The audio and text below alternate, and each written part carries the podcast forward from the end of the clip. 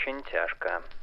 Придумываешь новые смыслы, ищешь необычные названия, цепляешь глаза и особенно уши. Останавливаешься и думаешь, а так можно было? А не слишком? А достаточно? Может, не надо было?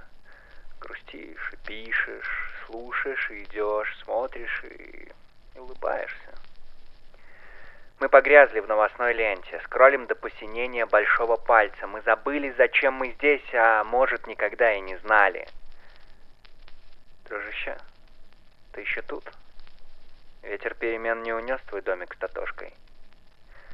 Тогда устраивайся поудобнее.